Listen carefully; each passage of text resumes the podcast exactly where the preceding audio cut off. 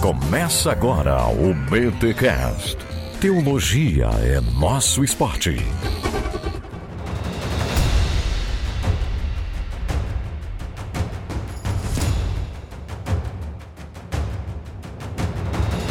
Muito bem, muito bem, muito bem. Começa mais um BT Cash. Estamos na BT Week, aqueles da Bíblia. Eu sou o Rodrigo Bibo e Davi não foi tudo aquilo. Ai, meu Gente, que absurdo. Heresia! Meu Deus, o mundo ruiu. Atacou os fundamentos da fé agora. E eu sou Alexandre Melhoranza e Long Live the King. Ó, Ô, mano, isso bem Game of Thrones, hein? Muito bom. Não é o Deus está morto, o rei está morto. Olha aí. É, vida longa o rei. Olha, O rei está nu, pra fazer outra referência. checkmate. É, mas agora eu vou no mais teológico. Né? Aqui fala André Heinck, Israel pode até ter um rei, mas o verdadeiro rei é Yahvé. Aí, ó. Ô louco, ô louco, gente, estamos aí na BT Week, uma semana inteira de podcasts. E claro, estamos aqui falando do livro lançamento da Thomas Nelson Brasil, Aqueles da Bíblia, de André Heinck. E olha só, o livro já está em pré-venda, já está, você já pode comprar o livro e você vai receber ainda em março na sua casa, galera. Sério, a melhor história de Israel em língua portuguesa é o livro que o André escreveu. Ele pesquisou, escreveu, tem as sacadas dele. E um detalhe que você talvez não saiba, mas o André é o cara que fez a capa, a diagramação. Ele é o Rodrigo Hilbert, aí do mercado editorial. As editoras querem o André Reich, por quê? Porque o cara escreve, o cara diagrama, o cara, se bobear, faz até correção ortográfica. E faz, porque eu já vi foto dele fazendo correção ortográfica nos manuscritos. Então, gente, um livro com muito carinho, com muito amor, um livro que foi escrito assim por alguém temente a Deus, que crê na infalibilidade da Bíblia. Então assim, só que alguém que é ligado na história, na sociologia e tem o compromisso com a verdade. Então, esse livro aqueles da Bíblia, você tem que ter aí na sua estante, sério. E claro, diante dos seus olhos também fazendo a leitura. Porque o que nós estamos fazendo aqui com os podcasts aqueles da Bíblia é dar um panorama. Pra vocês terem uma ideia, a gente pega somente um aspecto do livro do André para trazer aqui no podcast. Toda a questão histórica, e às vezes o André flerta até um pouquinho com a questão teológica, porque falar da história de Israel tem que flertar com a teologia, não tem como, obviamente. Então, assim, mas a gente faz literalmente um recorte dentro do capítulo do livro do André. Então, eu quero dizer para você que esse livro ele é muito completo. Professores de história do Antigo Testamento, né, história da teologia, história de Israel, aprovam o livro do André porque já leram, recomendam, então não fique de fora. E hoje, nessa BT Week, nós vamos falar sobre os monarquistas. Ontem a gente falou sobre os anarquistas. Foi uma pena o Melhoranza não poder estar, porque o Melhoranza está numa igreja anárquica de maconheiros e bêbados lá na França. Brincadeira, sacanagem. França, né? França. França, é, que, é o que o pessoal pensa, né? É o que o pessoal pensa, mas, gente, E na França, Paris, pior ainda. olha aí. Então, assim, é Montpellier. né? Brincadeiras à parte. É Batista, cara. Batistas, os verdadeiros são anárquicos. Olha aí, é verdade, mano, é verdade, isso é verdade. Os verdadeiros são anárquicos, mas no sentido que nós explicamos no BTcast ontem. E no final do episódio de ontem, André, a gente fez uma pequena transição, porque nós falamos ontem dos anarquistas, que era aquela galera que vivia de forma, né, organizada em tribos, num modelo anárquico de governo. E aí, vamos voltar de novo, porque eu quero entender essa transição. O que leva o povo pedir por um rei? Porque, poxa, nós temos ali uma espécie de teocracia. Aliás, a gente não falou isso ontem, né, André? A gente acabou não falando ontem. Acho que caberia nessa transição aqui nós falarmos. A gente pode nomear esse período da história de Israel pós-escravidão e assentamento na terra, né? Não, qual, é, não, qual é o nome? Assentamento? É, assentamento, né? Sim. Assentamento na terra. Ah, Bem sem terra mesmo, bem tipo sem terra, né? E esse, sabe, é, dessa fase nômade para seminômade e depois assentada na terra, a gente pode chamar de uma teocracia? É um termo que cabe para esse período da história de Israel? Eu acredito que sim, mas uma teocracia num sentido mais pleno, mais verdadeiro. Nós hoje, a gente fala às vezes teocracia quando a gente está falando de um governo de um clero. Esse é um engano muito comum. Falar assim, ah, porque lá no Irã existe uma teocracia. Não, lá existe um governo de uma religião. Quando uma religião, né, um, um sistema religioso está governando. Mesma coisa você considerar, sei lá, os estados papais até 1800 e pouco, era o que? Era o governo de uma igreja. governando sobre um território. Isso não é uma teocracia, no que chamaríamos uma verdadeira teocracia de, em que Deus de fato governaria. Então, claro, é, você vai considerar em termos, sei lá, sociológicos, falar em teocracia, não tem como você considerar o elemento Deus nessa história. Então, teocracia acaba sendo usado para governos de religiosos. Mas nós pensando teologicamente aqui, dentro de uma teologia cristã, teocracia é o governo de Deus. E como que Deus governa? Como Deus governa esse povo? Então, se você colocar lá um, é, no caso, nós temos Moisés como um mediador em determinado momento. Deus está falando diretamente com ele, ele está executando essas a vontade divina. Apenas nesse sentido, eventualmente, você pode falar numa teocracia. Mas ainda assim, o que fica definindo claramente o que é o governo de Deus é Deus conduzindo a vida do seu povo. E como é que ele conduz? Basicamente no cumprimento do Deuteronômio, das promessas de bênção ou maldição, de acordo com a obediência à lei. Quer dizer, se o povo está obedecendo os mandamentos de Deus, ele está vivendo debaixo da bênção de Deus. E aí a vida segue bem. Agora, quando ele desobedece esses mandamentos, o que, que acontece? Ele sofre o revés dessa desobediência e aí ele passa a viver a maldição, que é o que? Deus não está mais abençoando este povo e aí ele está por conta. E aí vem o que? Vem os inimigos, assaltam, ele perde essa proteção divina, às vezes Deus mesmo envia o castigo. E aí nós temos então a forma que Deus vai governando. Quer dizer, e como é que esse povo vai então ser governado? Obedecendo. Então quando ele se arrepende, o caminho é sempre do arrependimento. Então ele se arrepende, clama a Deus e o que, que Deus faz? Envia um libertador, que é o juiz. E aí ele é libertado e aí volta de novo a andar nos caminhos dos mandamentos de Deus. Né? Está obedecendo a Deus. E assim Deus o governa. Quer dizer, dando na cabeça. a gente é governado por Deus, tomando na cabeça. Eu até diria, Heinck, que quando o homem ele passa a não obedecer a lei de Deus, e a lei de Deus, Paulo depois vai explicar que é o, o amor ao próximo, mas não amor no sentido romântico ou de um sentimento, mas são ações que favorizam o próximo e não aquilo que necessariamente nos dá prazer. Então a lei de Deus ela é toda baseada assim. Quando o homem desobedece, assim, em última instância, é porque ele dá mais valor a si mesmo do que a sua relação com o próximo e ao bem-estar do próximo. E o castigo para isso qual que é? Geralmente, Deus se afasta, deixa o homem governar a si mesmo. E aí, depois que vão surgir, isso aconteceu com Israel, isso aconteceu com Judá, Deus deixa o homem governando a si mesmo, né? Ou como Paulo vai dizer lá, os romanos depois, Deus entregou o homem a si mesmo. Então eu diria, até extrapolando um pouco até exagerando, mas até para a gente compreender essa questão, é que se existe governo na terra, seja qual for, é o castigo de Deus pela desobediência do homem. Beleza, gente, legal, muito bom, muito bom mesmo. Dá para entender e aí, André, vem a pergunta, né? Por que esse povo que tinha de certa forma Yahweh como seu Deus, Yahweh, né? O Paulo On não tá aqui, mas eu queria honrá-lo, né? Falando Yahweh, né? Se Javé é o Deus, né? O Deus, o rei desse povo, né? Com os seus mediadores.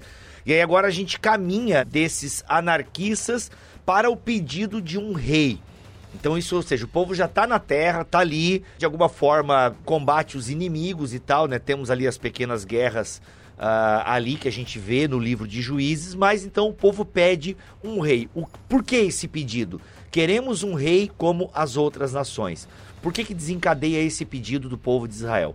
Para Javé, já que Javé é o seu Deus, é o seu rei também. É, o que a gente percebe é um, é um processo histórico muito lento que a Bíblia descreve. Claro, a gente tem algumas apontadas, alguns momentos né, que aparecem umas tendências, de tentativa de monarquia lá com Abimeleque. Antes dele já pedem para o próprio pai dele, o Gideão, para assumir uma espécie de reinado e ele não aceita. Só que ele faz para si uma roupa sacerdotal e se coloca como sacerdote. Tem todo um rolo do Gideão depois que a gente não presta muita atenção nunca, né? E o Abimeleque ele é rejeitado como rei e, e há algum, alguns movimentos nesse sentido, mas geralmente a tendência é anti-monárquica, eles não querem ter esse modelo. E aí, com Samuel, você começa a ver uma transição, porque Samuel ele emerge como uma espécie de último juiz, último libertador, né, nesse sentido, de Israel, e nele se concentram grandes tarefas. Né? Ele é, primeiro, um profeta, né, porque muito cedo ele recebe uma visão divina, Ele é um sacerdote também, né? Porque interessante que ele é um sacerdote do modelo antigo,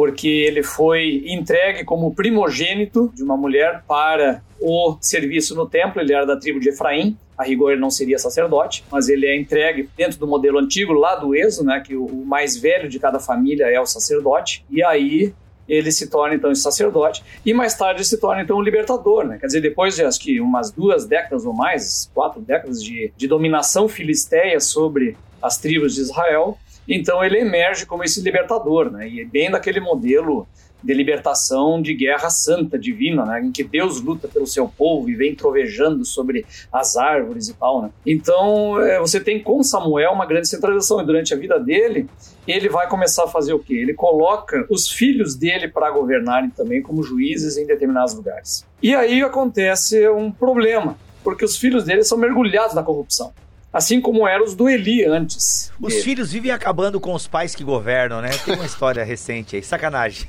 É, isso é um, eu que é um, é um padrão universal. É, é, quase um arquétipo. Olha aí. É, então, a, a, o que, que acontece? A população começa a ver o quê? Olha, parece que há algumas vantagens em nós termos um líder centralizado, porque aí ele unifica as forças das tribos todas em uma só, esse líder permanente. Só que ao mesmo tempo eles percebem que o sacerdócio não serve para isso. Ele, há uma tendência muito forte à corrupção nesse sacerdócio aí, já é de longa data. Então eles já não acham que não é o modelo ideal. E aí eles olham que? As nações ao redor, olha, faz como elas. Nos indique um rei e a partir daí nós seremos governados por um rei como essas nações ao redor. E não, não preciso dizer, o texto bíblico afirma isso muito claramente, Deus apresenta-se profundamente ofendido com essa ideia. Quer dizer, vocês não gostam da maneira como eu governo vocês, porque essa maneira é dolorosa, Quer dizer, você peca e aí Deus envia o castigo, ou ele apenas retira a sua proteção, e aí você clama a Deus e você está sempre na completa dependência de Deus. E me parece que é aí que está o problema. As pessoas não estão querendo estar completamente na dependência de Deus. E aí eles querem fazer o quê? Vamos resolver com um sistema humano que parece que funciona. E é esse o embate que me parece que aparece lá no. Me parece que aparece é bom, né? Então, é por isso que eu gosto de escrever, cara. No texto você corrige essas bobagens. Mas no podcast também fala de novo que a gente é. então acontece embate, só que aí entra a monarquia com uma permissão. Só que mesmo depois que ela começa, que é instaurada com Saul, a gente vai ver um processo de monarquização, vamos dizer assim, ou de estatização que é muito lento e muito gradual. Não cai direto uma estrutura administrativa estatal no colo de Israel e que sai funcionando de cara. Tem um processo que dura gerações até formar aquilo que é de fato um estado pesado dentro de Israel. E os responsáveis por isso não são nem Saul, isso vai acontecer mais é com Davi principalmente Salomão depois. Então é esse processo que nós vamos ver aí durando algumas gerações em que vão deixar de ser esses antigos anarquistas para se tornar então monarquistas. É, é o velho padrão Gênesis 3, a independência de Deus, como a gente falava agora há pouco. Deus, na sua graça, na sua misericórdia, também permite que o homem se afaste, tome seus próprios caminhos, de novo retomando. Paulo aos Romanos já disse: bom, Deus entregou o homem, né? Então eu vejo essa questão da, da monarquia justamente nesse processo de independência do homem de Deus, desde Gênesis 3, isso aconteceu também no deserto, porque no fundo, no fundo, no fundo, o homem quer ser Deus. O homem quer ser Deus porque ele tem desejo de dominar, ele tem desejo de provar o seu valor sobre todo mundo e no caso agora de um povo já sedentarizado, esse seria o caminho mais lógico, especialmente em vista do exemplo das outras nações. Ah, eles têm um rei, a gente também quer. Quer dizer, a gente dá conta da gente mesmo. Esse negócio de olhar para o próximo, de procurar o bem do outro primeiro ao invés do nosso, isso dá muito trabalho. É melhor um rei, ele manda a gente fazer tudo, a gente obedece, ou senão a gente vai ter o nosso próprio mundinho ali para nessa estrutura estatal, né? Todo mundo vai ter o seu pedacinho ali de chão para poder mandar um no outro e assim vai, né? Do efeito dominó, né? Cada um vai mandando, tentando provar quem, quem pode mais que o outro. Enfim, só que o problema como disse o Capitão América, só existe um Deus. e nisso, todo mundo querendo provar que ele é Deus e que ele pode dominar é, é, a, é a raiz de todos os conflitos humanos, né?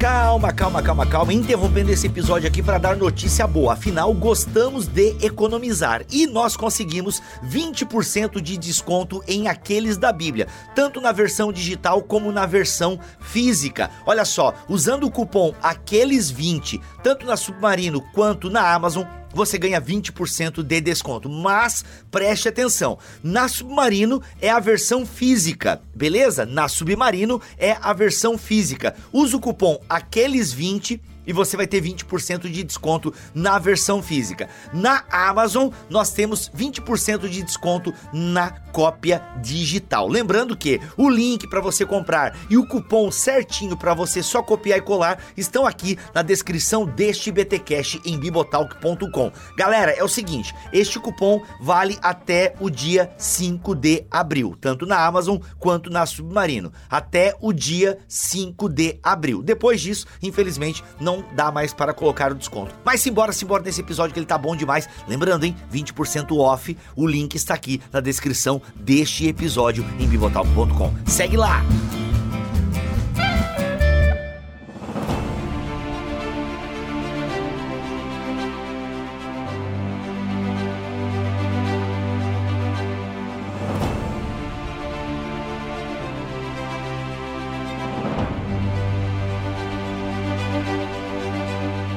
Lado interessante que a gente não se toca muito é que a gente tem a tendência de imaginar esse povo como uma grande unidade que um dia pediu um rei, continuou essa unidade, que aí aconteceu um grande acidente de caminho, de percurso, que foi o rompimento entre as tribos do norte e do sul. E aí formou as duas monarquias.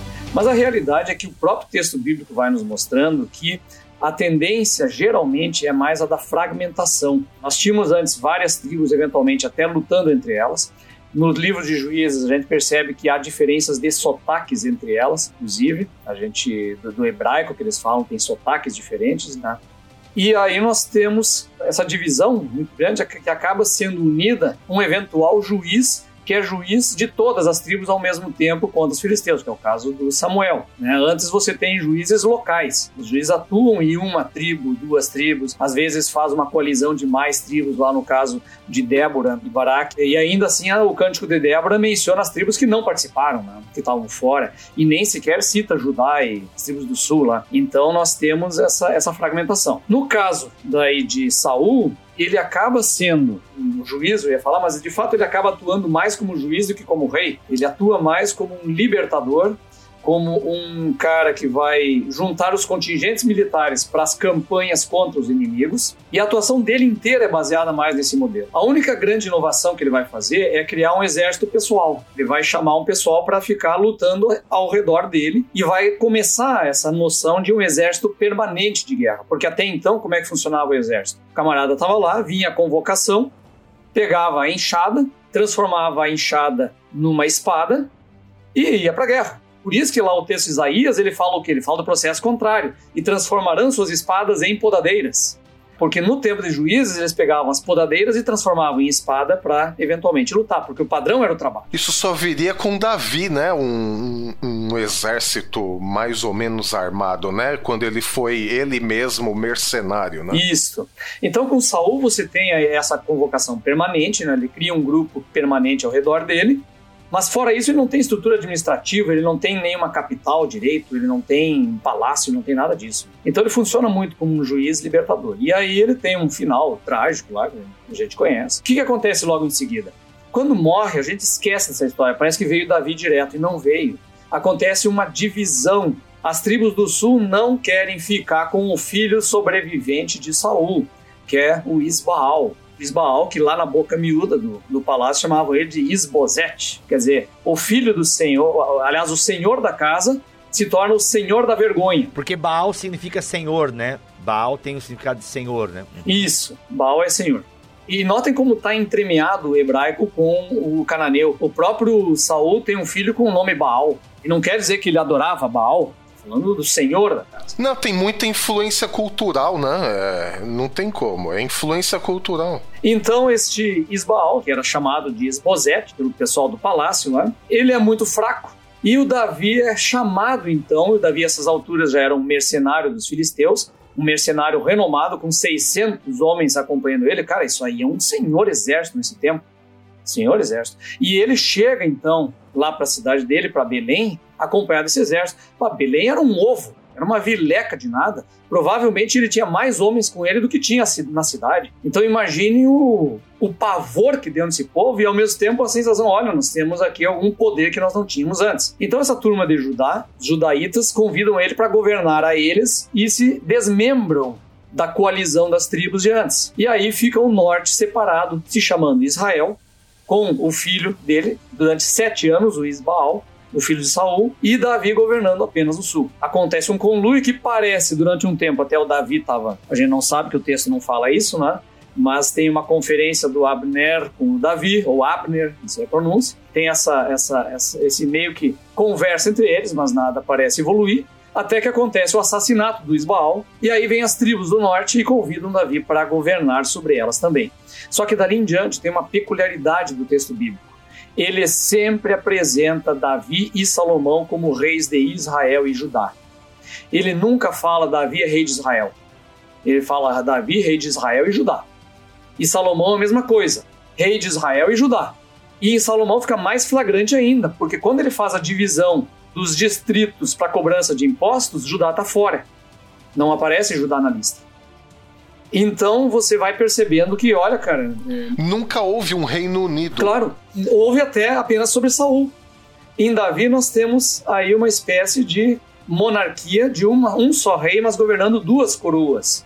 Governando dois reinos, o de Israel e o de Judá. Então me parece que é essa a configuração, e quem trabalha muito bem isso é o Instituições do Israel no Antigo Testamento, Roland de. Ele tem capítulos que tratam detalhadamente isso, vai demonstrando em todo o texto bíblico como toda a estrutura administrativa é dualista, são duas coroas. E Davi é o que vai daí tentar dar uma unidade nisso. Qual é o grande ato que ele faz para isso? É conquistar uma capital nova. Porque qual era a capital? O pessoal estava lá em Manaim, Israel no norte, e Davi estava em Hebron, em Judá. O pessoal veio e convidou Davi para ser rei. O que, que Davi faz? A primeira coisa, vai conquistar o Monte Sião. Então ele vai com, conquista a cidade de Jebus e torna ela sua capital, a Jerusalém, que vai ser chamada então Cidade de Davi. É interessante porque ela não é nem a cidade de Israel e nem a de Judá, ela é a cidade de Davi, é a dele. E aí ele vai começar a dar o que um sentido de unidade para esse povo que está todo fragmentado, mas é em torno da figura dele. E tem um outro dado interessante, é no modelo também de coroação, porque olha só, o Saul foi convocado no modelo antigo, que é mais carismático. Ele é o líder carismático e eles vão fazendo um sorteio. Primeiro ele é ungido, depois aparece um sorteio entre as tribos e aí ele emerge como um líder do meio desse povo, meio que sorteado, meio que é, é eleito por Deus e tal. Davi teve uma unção secreta quando ele era adolescente lá. Ninguém ficou sabendo a não ser a família dele. Uma unção secreta. Aí depois o que aconteceu? O povo de Judá escolheu ele como rei. Foi o povo de Judá que chamou e convocou ele para ser rei. E mais tarde, o povo de Israel chamou ele para ser rei. Não houve sorteio, não houve consulta divina, não houve manifestação profética, não teve nada disso. Aí já está extremamente laicizado, né? Embora nós saibamos que ele é o escolhido de Deus desde a juventude, lá no início aparece. Agora, vai para Salomão. Não tem um único item de escolha divina. Claro, tem lá o, o, o profeta que chama de Dias, pega no colo, etc. Tem todo. Mas a ascensão de Salomão ao trono, embora nós queremos sim, foi vontade divina e tal, mas o processo é inteiro de intriga palaciana. Porque tem outro que vai ser o, o sucessor de Davi, o filho mais velho, já tinha morrido dois filhos mais velhos. Aí tem um outro sucessor adiante, e aí acontece um atropelo numa intriga palaciana promovida pela Batseba e Davi acaba colocando então o Salomão como rei e não tem consulta divina, não tem convocação popular, não tem nada. Ali tem uma monarquia realmente estabelecida.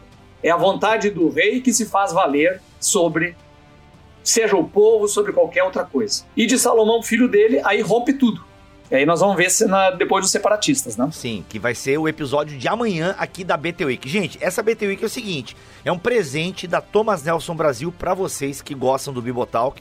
E a gente sempre faz aquele pedido, galera, valorizem o autor nacional. E o Bibotalk tem apresentado alguns bons autores nacionais e o André Heinck foi o primeiro desse. Vocês compraram os outros da Bíblia. Muito, aliás, continuam comprando, né? Os outros da Bíblia continua sendo vendido aí. Só no link da Amazon tem lá uns 30, uns 12. Todo mês tem os outros da Bíblia lá sendo vendido. Isso falando em termos de Amazon, né? Então, muito obrigado a você que apoia o autor nacional. E agora, em março, a Thomas Nelson lançou o Aqueles da Bíblia. E a gente está fazendo essa BT aí para apresentar esse conteúdo para vocês. E o link para você adquirir o livro já está aqui na descrição deste BTcast e tem também nas nossas redes sociais.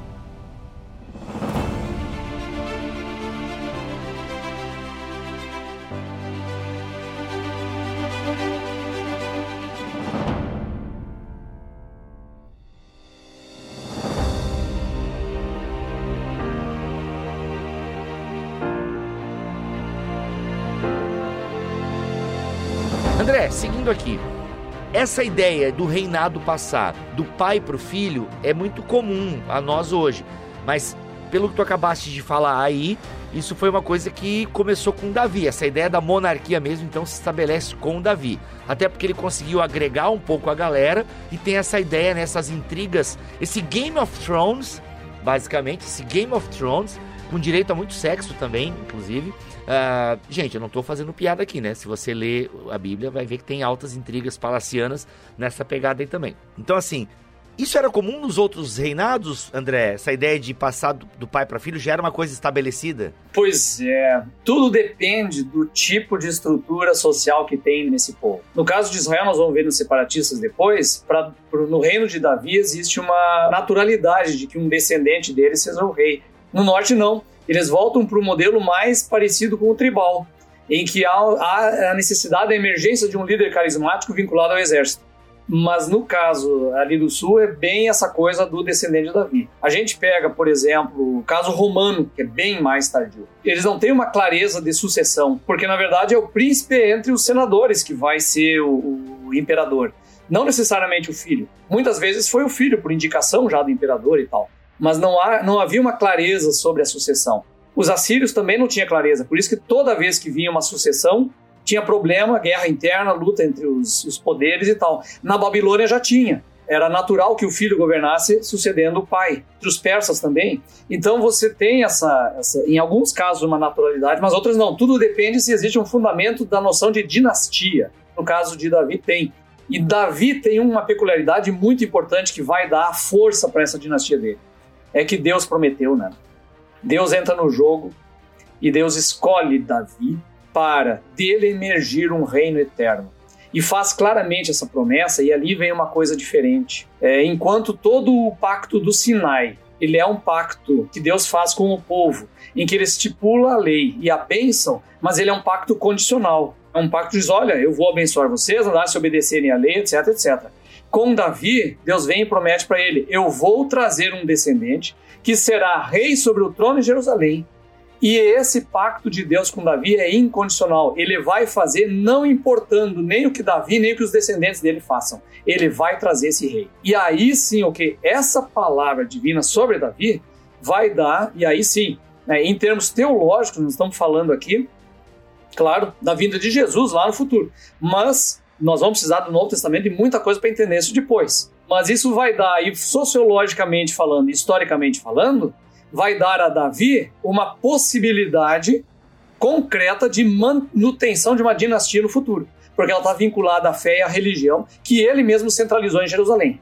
Aqui eu não estou pensando em questão dizer, ah, está certo ou está errado o que ele fez, mas Davi ele foi autor de uma centralização do culto em Jerusalém. Que ele, além de ser um grande estrategista político, de criar uma nova capital, ele também pensou isso em termos de fé. O que, que ele fez? Ele trouxe para Jerusalém a arca. E aí, trazendo a arca, ele traz o coração pulsante dessa fé. E aí ele cria aquilo que o texto bíblico chama de tabernáculo de Davi, que não é mais o tabernáculo do deserto Agora é um tabernáculo que não está mais se movendo no meio do povo, que estava um tempo em Siló, estava em Kiriat Jearim, que estava em outros lugares, e agora ele tem um tabernáculo que está numa tendinha do lado do palácio dele. E fica lá, não sai mais de lá. Então ele vincula todo o sacerdócio, toda a estrutura da fé e de culto à monarquia dele, ao governo dele. A gente vai dizer, ah, fez por bem ou por mal? Não, provavelmente por piedade. Penso que ali há um elemento de piedade dele. Eu quero o Deus de Israel do meu lado e eu quero cultuá-lo aqui, etc, etc. Mas o efeito a longo prazo foi o quê? Foi um vínculo fortíssimo da monarquia com a religião. E mais tarde o uso da monarquia dessa religião. Vamos fazer um uso permanente. Davi, a grande diferença é que Davi é o quê? Ele é submisso à profecia. Ele é submisso ao profeta. Vem o profeta Natan e bota dedo na cara dele. Você pecou. Você fez isso. E o que, que Davi faz? Se arrepende no pó e na cinza. E todo mundo vê o arrependimento dele. Com Salomão já é diferente. Não há profeta que bote dedo na cara dele. Não há profeta que venha dizer: olha, tu não pode ter essa mulherada toda aí. Se tem, ele silenciou. Eles acabaram, ou não tiveram coragem de falar com ele por causa da riqueza e da prosperidade dele. Então você tem uma grande mudança que vai acontecendo em diante. E mais tarde, lá ao redor de Jerusalém, a gente vai ver todo esse sacerdócio completamente silencioso para todos os desmandos da dinastia de Davi. Eles não falam palavra, o único foi joiada. E depois o filho dele foi morto pelo rei. É interessante notar, Heinck, então, que quanto menos Deus estava implicado diretamente na monarquia, mais Deus estava agindo, né? Porque de uma liderança carismática, quer dizer, escolhida diretamente por Deus, com Davi, você tem todo esse processo. Menos, teve um, uma coroação secreta, enfim, até chegar em Salomão, como você bem nos explicou, que não tinha mais nada de, de elemento divino, vamos dizer assim. Até culminar depois na separação. Mas Deus continuou agindo nos bastidores, então ele não dependia Uh, e não depende né, da política humana para agir. Isso, para mim, é, é uma lição extraordinária, porque Deus ele não depende da nossa política. Sejam boas escolhas, sejam más escolhas que nós fazemos, Deus continua agindo, porque se a gente fizer um balanço honesto aqui da vida de Davi, e o Bibo brincou um pouco com isso, mas é verdade. Davi não foi um cara uh, genial, genial no sentido militar, sim. Mas ele não foi um cara, olha que homem piedoso, um exemplo, né? Piedoso ele foi também, mas um exemplo de vida e tal. Não foi. Ele fez péssimas escolhas. A família dele depois sofreu as consequências. Ele quase matou meio mundo com a escolha que ele fez do recenseamento. Enfim, só que por que ele é chamado homem segundo o coração de Deus? Justamente porque ele se arrependia. É o que eu chamo aqui de o temor de Deus, que depois Salomão vai desenvolver esse assunto, né? O temor de Deus, né? o princípio da sabedoria é o temor de Deus, mas o que que é o temor de Deus? É a noção de quem você é, você olha para você mesmo e você leva um choque. Meu Deus, eu sou esse cara podre, não é possível, não é possível. Aí a gente olha num segundo momento para Deus. Senhor, mas o Senhor é tudo isso, infinito, soberano, e ainda assim o Senhor quer fazer alguma coisa da minha vida? Não, não é possível. Então, esse misto de horror com a nossa própria situação e de maravilhamento pela graça de Deus é o temor de Deus. E Davi tinha isso. E aí, como você explicou, Salomão, ele não herdou isso do pai. E se havia algum tipo de profeta para colocar o dedo na cara dele e falar assim: filho, você tá errando aqui aqui, ele eliminou. Quer dizer, ele não queria nem saber de olhar quem ele era, quem era Deus e para tentar se corrigir. É muito interessante isso que você está falando, porque ele aparece claramente lá quando Saul é escolhido. Isso. Porque Samuel ele fala pro povo assim, né? Não, tudo bem, vocês quiseram o rei, então agora vão, vão seguir com o rei, vão pagar o preço de ter um rei, vão ter lá os impostos, vão ter que entregar filhos, entregar filhas para ele, etc. Mas vão ter. Agora eu vou continuar orando por vocês. Agora saiba o seguinte: se vocês pecarem, vocês e o rei de vocês serão castigados. Ou seja, Deus vai continuar governando do mesmo jeito que governava no tempo dos juízes, por meio do castigo e por meio da bênção. Deus põe a bênção e a maldição e o teu comportamento vai definir a, a maneira como Deus vai lidar contigo. E isso a história posterior de Israel né, e de Judá vai nos demonstrar que foi exatamente o que aconteceu. Eles chegaram à destruição no norte e ao exílio no sul. Quer dizer, Deus pesando sobre eles, mesmo que eles tivessem o rei que eles queriam ter. Rei não resolveu os problemas que eles tinham. Na verdade, só intensificou ainda mais. O André, aqui na página 183 do teu livro, você fala sobre, apesar dos males praticados, né, a monarquia trouxe um símbolo importante que é a ideia do rei como intermediário, né, o rei como filho de Deus. Eu acho que a gente poderia terminar esse bloco da BT Week com esse aspecto teológico que tu traz aqui no teu livro.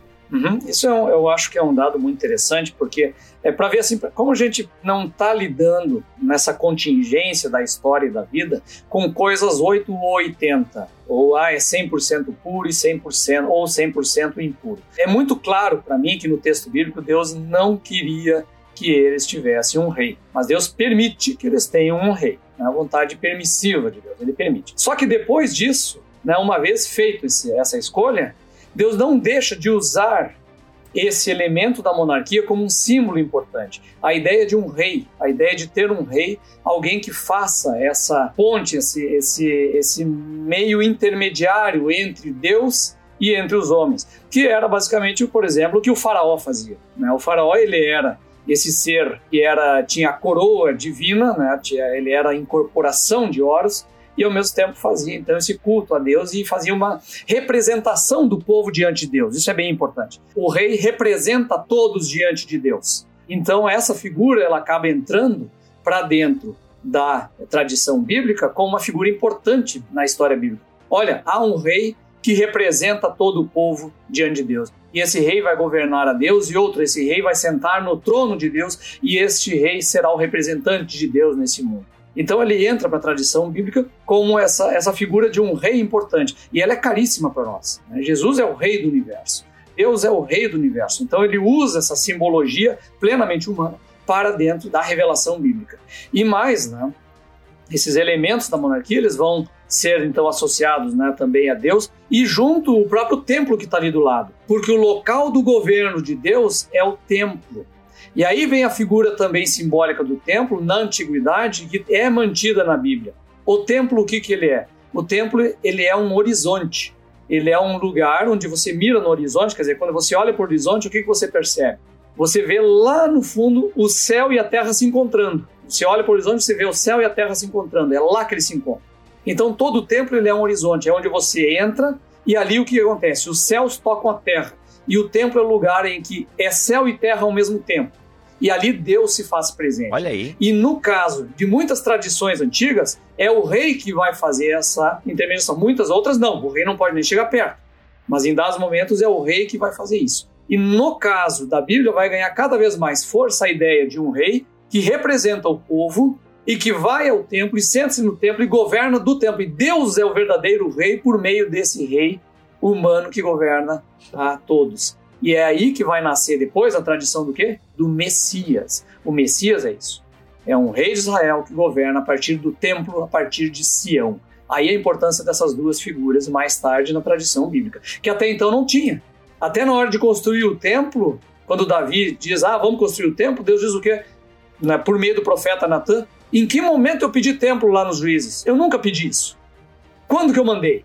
Eu estava numa tenda e estava satisfeito no meio de vocês. Esse é o lugar. Eu nunca mandei fazer templo. Por que você quer um templo agora? Aí Deus diz para você: eu é que vou fazer um, um, uma casa para ti, vou fazer uma dinastia. Aí vem a promessa do Messias. E esse meu teu filho que vai construir uma casa para mim, onde eu vou morar, ou seja, um lugar em que céus e terra vão se encontrar e que Deus habitará no meio de nós. Cara, isso tudo vai dar o caldo para nós termos então na nossa grande esperança, Jesus Cristo, nosso Rei, vivendo entre nós. Muito bom. Olha aí. Olha o N.T. Wright aí, sendo representado aqui. Ah, é o próprio. muito bom, muito bom. Gente, olha só. Segundo episódio da BT Week, Os Monarquistas. Quero lembrar você que no livro do André Heinck tem uma coisa que a gente nem, a gente nem mencionou aqui. Mas o André faz toda uma análise histórica do ambiente cultural, histórico, social ali do tempo da monarquia. Então tem toda uma análise do Antigo Oriente lá, tem muita coisa boa no livro que a gente não está falando aqui neste episódio. Por isso, você precisa ter aqueles da Bíblia em suas mãos e o link está aqui na descrição deste podcast. Como a gente sempre diz, valorize os autores nacionais. Valorize os autores nacionais. E o André já mostrou que escreve muito bem, que manda bem, que pesquisa bem, porque os outros da Bíblia tá aí, você já conferiu, você já conhece. Agora é hora de completar aí essa coleção, essa dupla dinâmica, analisando aí o povo de Deus no Antigo e só no Antigo Testamento, aqueles, né? Ainda que vai pincelar um pouquinho. Não, os aqueles vai até o Novo Testamento, é toda. É toda a Bíblia. Tem a cereja do bolo, né? Até porque os aqueles da Bíblia continuam, porque o Novo Testamento foi escrito por aqueles da Bíblia, são aqueles, todos judeus. Né? Eles são todos judeus. É, que eu não queria trazer agora a cereja do bolo e tal, né? Que é, é uma coisa que a gente sempre brinca, eu aprendi com o N.T. Wright também, né? E eu não sei o que tu acha disso, Mili, mas é, eu penso que se os evangelhos estivessem no Antigo Testamento, talvez a gente tivesse menos problemas de interpretação, né? Mas enfim, deixa essa história lá para Jesus. Milho, você quer dar alguma palavra final aí neste episódio sobre os monarquistas? Que amanhã vão ser os separatistas, ou seja, a gente vai ver que depois da morte de Salomão, o negócio volta, né? Volta, dá uma, dá uma regredida ou uma atualizada? Não sei, vamos ver amanhã. Não, a palavra final é só dizer que quase pastoral é que Deus não está sujeito às nossas maquinações políticas. E até uma palavra de esperança, consolo para a gente é que Deus, ele continua no governo da história, nas nossas más decisões, nas nossas boas decisões, Deus está lá, ele nos acompanha e ele governa a história. Então ele não está atrelado à sua própria pessoa, o governo da história não está atrelado às nossas maquinações políticas. Então fiquemos tranquilos, né? Podemos repousar tranquilo nesse Deus. Muito bom. Vamos ficando por aqui em mais um episódio da BT Week, mas amanhã, olha aí, cara, você está, você tem, amanhã é podcast todo dia. Amanhã tem mais um episódio dessa BT Week. Vamos falar sobre os separatistas. Olha só, 15, 16, amanhã dia 17, quarta-feira, você tem mais um episódio aqui nesta BT Week, aqueles da Bíblia, que chega até vocês graças a Thomas Nelson Brasil. E é claro, você pode comprar o Aqueles da Bíblia tanto no link da Amazon quanto no link da Submarino. Eles estão aqui na descrição deste BTcast. Beleza, galera? Compre por esses links porque além de ajudar o autor nacional, você também ajuda o Bibotalk, que ganha as comissões ali da Amazon ou da Submarino. Vamos ficando por aqui, voltamos amanhã, se ele quiser assim permitir. Fiquem todos na paz do Senhor Jesus.